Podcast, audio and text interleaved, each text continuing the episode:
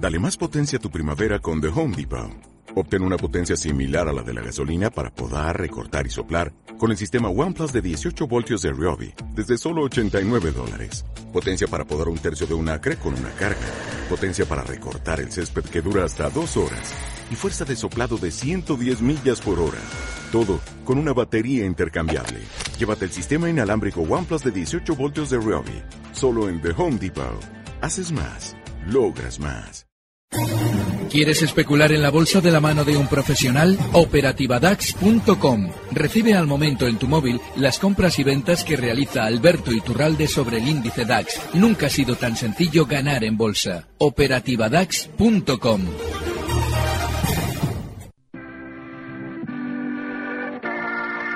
91 533 1851. Las claves de la jornada, las oportunidades de inversión, las mejores recomendaciones, valores para compra, para venta, la pizarra, IBEX 35, DAX Setra, SP 500. No dude en llamarnos. 91 533 1851.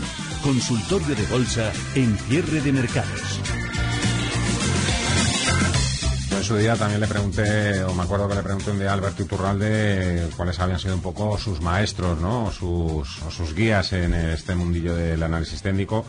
Antes estábamos hablando de copiar. ¿En el análisis técnico también hay mucho copiador? Eh, sí, pero tiene que haberlo, es un aprendizaje. Fíjate, yo cuando empecé... Por eso, yo es que lo defiendo eso, cuando copias para avanzar y para aprender... Es que fíjate, hay una diferencia entre copiar, eh, hay una diferencia enorme y vamos a explicarla. Copiar, la actitud de alguien es reproducir una determinada actividad sin conocer la causa que lleva a esa actividad realizarse de esa manera. Es decir, estamos copiando sin saber por qué tal o cual persona lleva a cabo su análisis de tal o cual forma. Sin embargo, aprender de alguien significa que conocemos las causas internas que nos llevan a reproducir ese análisis por nuestra propia cuenta sin necesidad ya del objeto al que estamos copiando. Con lo cual, sí, yo intento cuando vengo aquí todos los martes, y Marc también cuando viene, y Eduardo cuando viene, intentamos que la gente aprenda de nosotros para que de algún modo ellos puedan hacerlo en su casa y, lógicamente, bueno, eso incluye también el análisis técnico. Del IBEX 35 intentaron hace muchos años diseñarlo de tal forma que fuera un clon, lo más parecido a un índice americano, con todas las distancias, evidentemente, de tamaño. Pues fíjate, sin embargo, hay algo en lo que les habría salido bien, y es en la volatilidad. Se parecería o tendría un cierto aire al Nasdaq.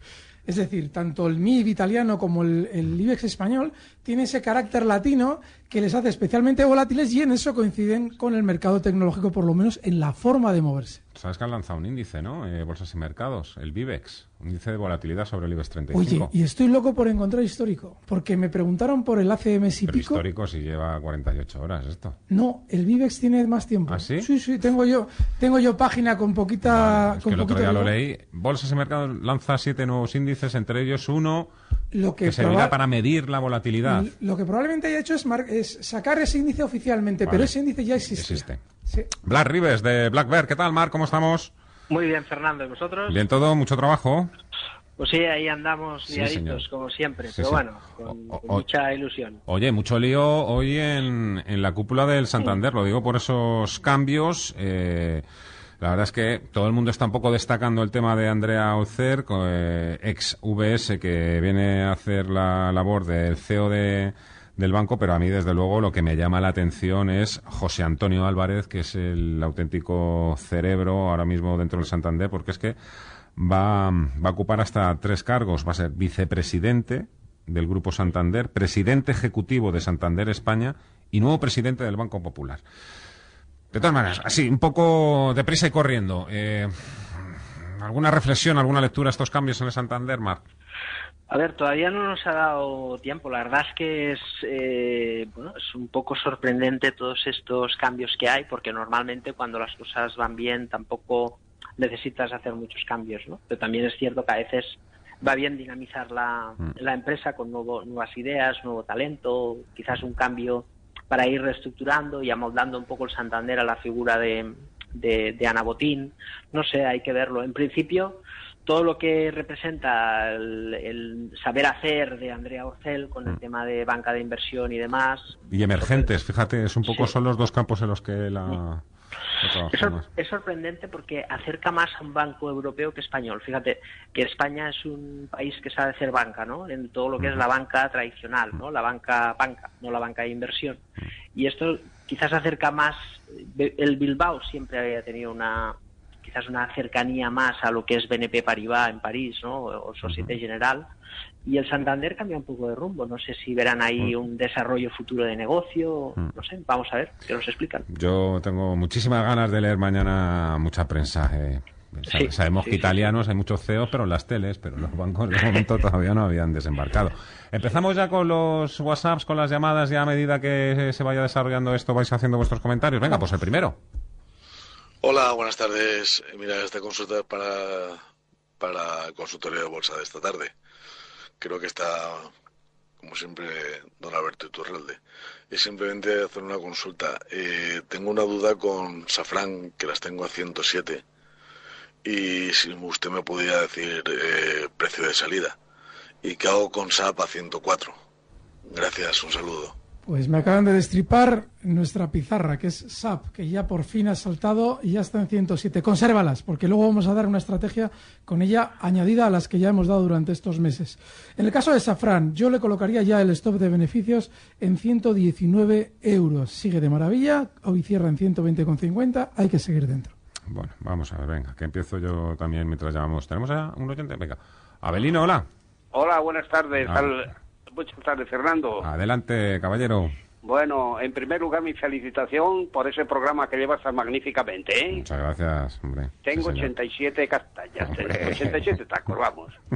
bueno, al grano, mi pregunta. Mi pregunta es la siguiente.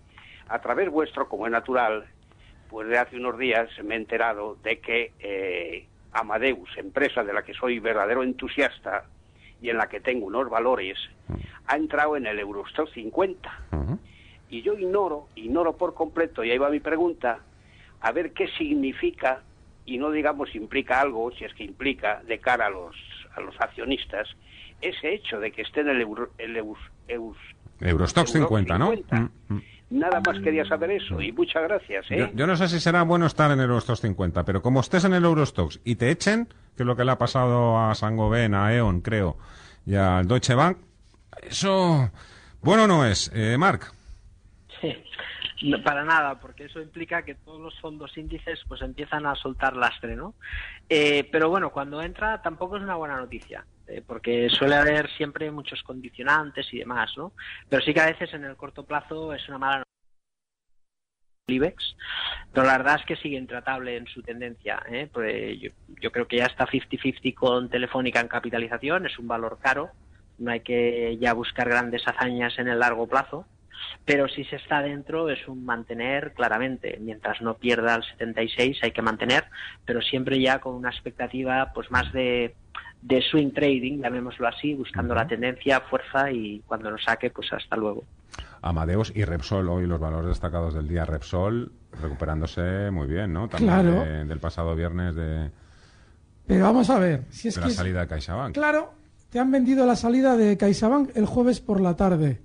Has generado un sentimiento negativo durante esas horas, la noche, a la mañana ya abren con hueco, pero no se desploma, se queda ahí en 16.50. ¿Qué es lo que van a hacer? Comprar todo lo que salga en pánico por esa teórica noticia negativa de CaixaBank. Las salidas y entradas importantes en un valor están perfectamente acordadas con el núcleo duro de la compañía. En este caso, CaixaBank, que formaba parte del núcleo duro de Repsol, tenía perfectamente hablado cómo iba a salir con los demás miembros de ese núcleo duro, con lo cual no tienen ustedes nunca que reaccionar en pánico ante una noticia cuando se produce fuera de mercado y es una noticia que nos están dando voluntariamente ellos. Otra cosa es que le caiga un tiesto en la cabeza a un directivo de la compañía, que eso no lo podemos predecir. Pero hombre, que va a salir CaixaBank, ellos saben cuándo te lo están contando. No hay que correr detrás de las noticias. WhatsApp. Hola, buenas tardes. Mi nombre es Víctor y quería preguntar cómo ven ustedes Mafre y la situación de los bancos. Muchas gracias. ¿La situación de? Los bancos. Los bancos. Eh, te dejo a ti los bancos, eh, Marc. Vamos a ver, los bancos están bajistas, eso claro está. No hemos visto todavía, no podemos hablar de otra cosa que no sea un rebote, ¿no? Hay sensaciones positivas en CaixaBank, alguna divergencia, bueno, eh, por valoración, pues también creo que hay buenos precios como para estar atento en qué momento nos posicionamos o incluso para un inversor a muy muy largo plazo que podamos diversificar bien, pues empezar a comprar, pues tampoco es una mala idea. Pero para, yo creo, un inversor particular se debería de esperar, ¿eh? porque la tendencia es bajista, el entorno escenario ahora mismo es de rebote, y hasta que eso no se rompa, pues es así. Entonces vamos a pensar que los mínimos van a ser decrecientes y que podemos ver eh, más caídas en los bancos. A muy corto plazo puede continuar el rebote, pero hay que esperar. ¿eh? Yo creo que si somos un poco astutos, probablemente entraremos a mejor precio o sin lugar a dudas en mejor momento. Con lo cual, al margen, pero en el radar. Mafre, Mafre está rebotando. Durante estas semanas atrás que nos han preguntado un montón de veces con ella, por ella lo comentábamos. 2.50 es un soporte. Sin embargo, es un valor muy aburrido de fondo. Ha tenido un rebote rápido y quien lo haya aprovechado es una gloria. Pero de fondo es aburridísimo porque sigue lateral desde el año 2017. Lleva un añito en un lateral. Ahora es normal que pueda continuar otro poco más al alza hasta niveles de 2,75. Y en el momento en el que lo haga, si alguien las tiene ya, que recuerde esa lateralidad, porque lo normal es que hay frena la subida para empezar a recortar de nuevo y mantenerse dentro de ese rango. Es el turno de Sebastián. Buenas tardes, Sebastián. Hola, muy buenas tardes. Vamos allá. Eh, bueno, tenía una pregunta para, para los analistas. En primer lugar, bueno, felicitaros por el programa, enhorabuena a los dos. Y la pregunta es la siguiente. Yo llevo muy poco tiempo con acciones, heredé unas acciones ahí en el BBV y opero con, con el broker online de BBV, con la banca electrónica. Entonces, bueno, eh, siempre he ido largo y ahora me interesa poder ponerme corto en algún valor. Entonces, esta operativa, este broker, no te permite ponerte corto y quisiera ver si los analistas podrían recomendarnos pues un broker online que, que, sí te permita este tipo de operativas, simplemente, o sea, ponerte corto un, Sebastián, ¿sabes qué? Me parece una pregunta fenomenal, fantástica, que es algo también que yo a ellos les traslado muy de vez en cuando porque también me interesa todo el tema por si alguna vez se me ocurre. Muchas veces los que empezamos, pues empezamos con una... Tienes toda la razón del mundo, además creo de y verdad es bastante que... limitada. Sí, sí, sí, sí. Entonces he visto cosas como de Giro, XTB, que tienen unas comisiones realmente bajas. Y quería ver qué, qué, cosas podrían recomendarnos los analistas. Perfecto. Muchísimas gracias, eh, Sebastián. Pues os voy a preguntar a los dos. Os voy a preguntar a los dos. ¿Cómo se puede uno poner cortos? Ya me lo habéis explicado muchas veces con a No, través de. peor, ha preguntado por un OET. broker, que es lo que yo no Sí, puedo decir. Vale, vale. Pero Pero bueno, sí, vale. Pues venga, pues eh, por ejemplo, no, no vamos a darle a lo mejor el nombre de ningún eh, broker, pero es verdad, yo por ejemplo a través de mi banco tampoco puedo ponerme corto, ¿eh? Claro, porque hoy en día el derivado más flexible a la hora de abrir posiciones Tú bajistas... es con ETFs, Con CFDs. con CFDs tú. Eso es. Pues ¿Por qué? fíjate, Yo ya... Porque eh, ahora mismo tú a la hora de especular en futuros, por ejemplo, en valores, incluso un banco normal te los podría llegar a proporcionar, vas a tener unas comisiones enormes, pero tienes muy limitado el cantidad de productos o de cantidad de valores para los que vas a tener habilitados los futuros. Los CFDs tienes un arco mucho más amplio de valores, tienes que controlar muy bien el apalancamiento, pero muy bien. yo mientras eh, Fernando hacía la pregunta, hacía con la cabeza que no, que no, que no, que no voy a dar un broker, es decir, que Yo, yo se lo digo a él, mira, yo te- tenemos aquí tres clientes en esta casa. Lo voy ¿Cuáles a dar. Pues IG, ¿Cuál más? CMC Markets y XTB. Pues muy buenos, muy buenos los tres. Con lo cual, cualquiera de esos tres, Los tres, o sea, lo puedo decir sí, porque son que son los más ¿eh? casa. grandes. Entonces, coge cualquiera de esos tres eh, brokers que mire las comisiones que más le interese y que luego ya decida entre el servicio de atención al cliente. Pero desgraciadamente, el único derivado que le da suficiente flexibilidad y amplitud para ponerse corto es el CFD, salvo que Mark tenga otro criterio distinto. Marc. Lo que no sabe Don Iturralde es que nosotros ahora somos una agencia, un broker. Nosotros ofrecemos acciones en corto. Pero que no sois clientes de esta casa todavía, Marc. Bueno, bueno, todo se andará. Ah, vale, vale. Somos pequeñitos. Pero nosotros lo podemos hacer perfectamente. O sea, que le invito a, a que lo pueda contrastar. con Pues ahí la- tiene Sebastián Blackbird también. ¿eh? Hago una pausita. Venga, ¿ves? Es que yo también tengo que hacer caja, a ver si sale algún broker.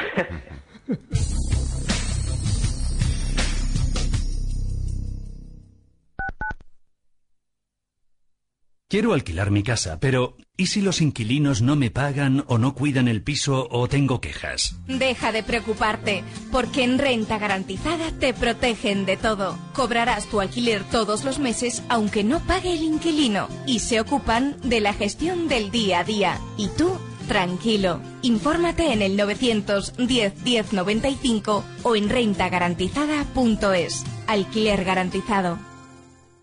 Regresan las conferencias financieras al Club de Amigos de Intereconomía. El próximo miércoles 3 de octubre a las seis y media de la tarde, Pablo García, director de la primera casa independiente de análisis bursátil europeo, Divacons Alpha Value, nos expondrá la situación actual de los mercados y la estrategia de carteras. Además, presentará el Diario de Mercados, disponible para el Club de Amigos de Intereconomía y la Escuela de Finanzas. No te lo pierdas. Reserva ya tu plaza en el 91 616 24 64 o escribiendo a club.intereconomía.eu. Abre los ojos y asómate al futuro de las pensiones. Es un debate que interesa y preocupa a mayores y también a jóvenes. ¿Está el sistema actual en peligro? ¿Qué proponen los partidos políticos? ¿Y qué soluciones aportan los economistas? Próximo miércoles en Capital Intereconomía. Especial Plan de Pensiones, con el patrocinio de MedLife y la colaboración de Santa Lucía, CNP Partners y Renta 4. Nosotras en la Onda. Un espacio actual con diversos temas relacionados con nosotras donde se unen el diálogo, la sensatez y la buena música. Los sábados de 12 a 12 y media de la noche, aquí, en Radio Intereconomía. Os esperamos. Nosotras en la Onda.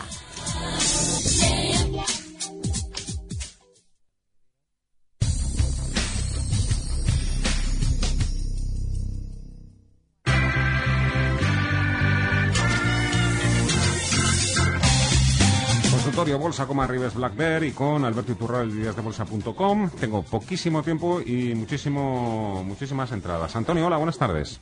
Hola, buenas tardes. Yo quisiera preguntar al señor Rivers que hay últimamente mucha mucha marejada, mucho revuelo sobre, sobre el dividendo de Telefónica. Entonces quisiera saber qué tendencia marcan los futuros de dividendo sobre Telefónica. Los futuros sobre dividendos, a ver si marcan tendencia a que van a bajar o que van a subir los dividendos. Gracias. Lo que hay es mucha especulación y mucha rumorología, pero desde luego no hay nada que nos inventamos a veces, muchas veces las cosas. Eh, Marc.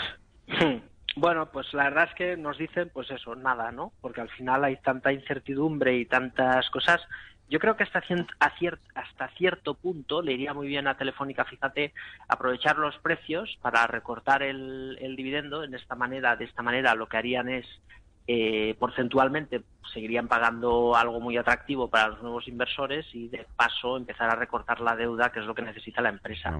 Al primero que en el Consejo de Administración de esa idea le cortan la mano, Marco. Lo sé, pero a veces quizás al Bilbao o a la Caixa no, no, les, no les sonaría mal la idea, mm, ¿sabes? Porque mm.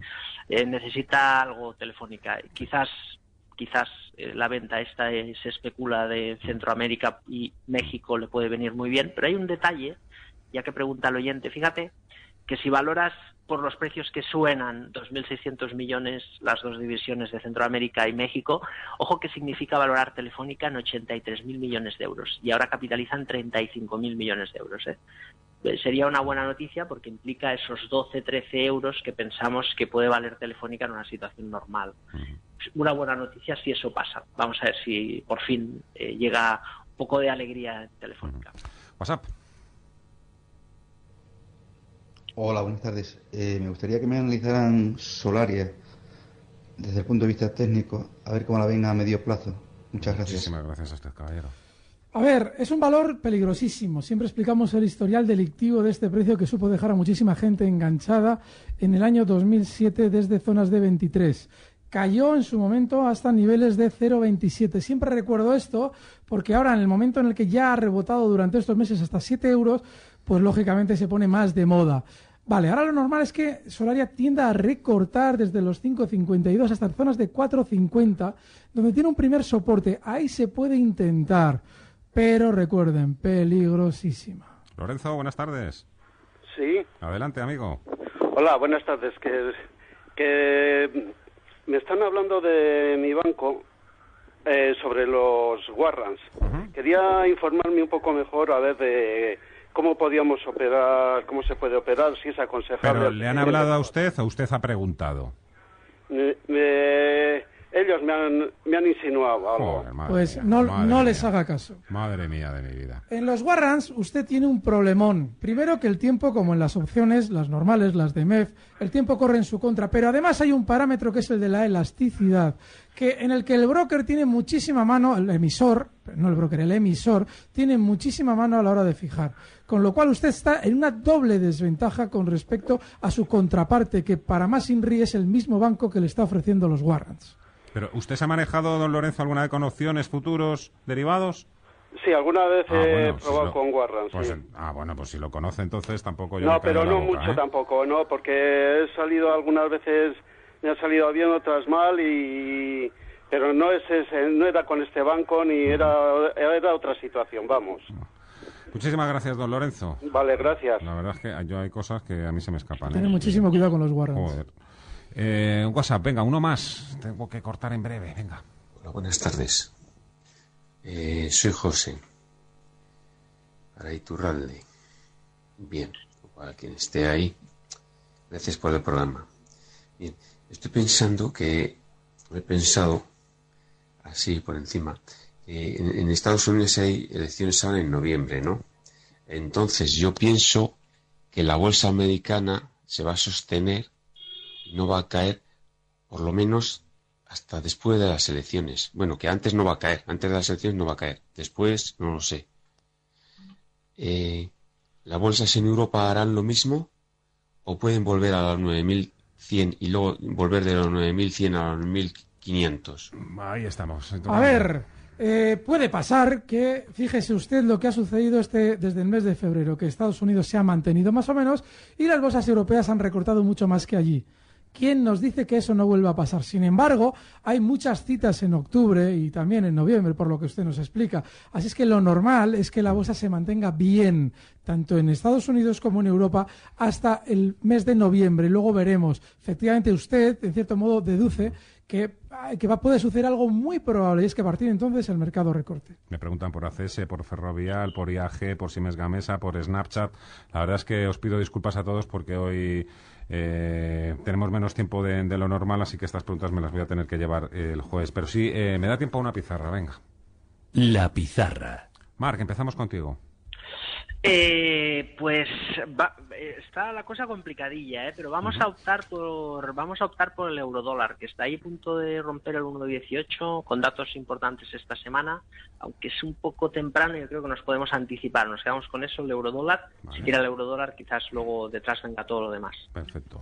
SAP por fin ha roto al alza. Llevo mm, dos meses explicando que es un valor súper alcista y que tiene que romper ese lateral al alza. No había un 50% de probabilidades. Lo iba a terminar rompiendo al alza como ya ha hecho y se va a dirigir desde los 107 euros hasta los 111 euros. Stop en 105. Enhorabuena a los que entraron. Y como hay una pregunta que se repute, se repite, perdón, bastante a lo largo de los mensajes que nos han llegado hoy por WhatsApp y por correo electrónico, Siemens Gamesa, así en términos generales, Mar, ¿es qué le pasa o qué le ha pasado?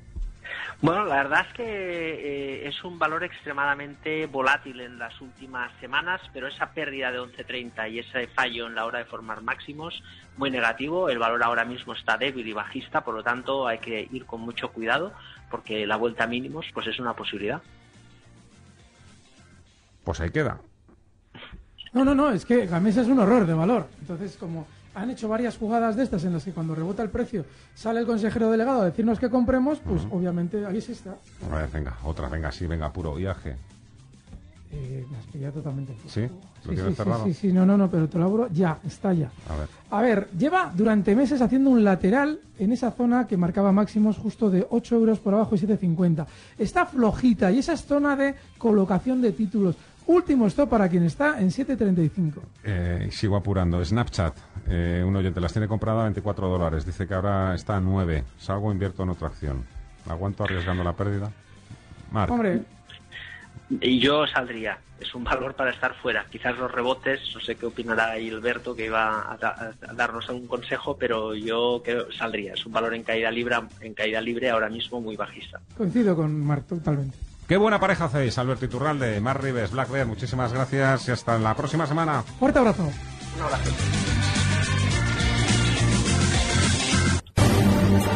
Recibe al momento las operaciones de Alberto Iturralde vía SMS en tu móvil. Operativa DAX.com.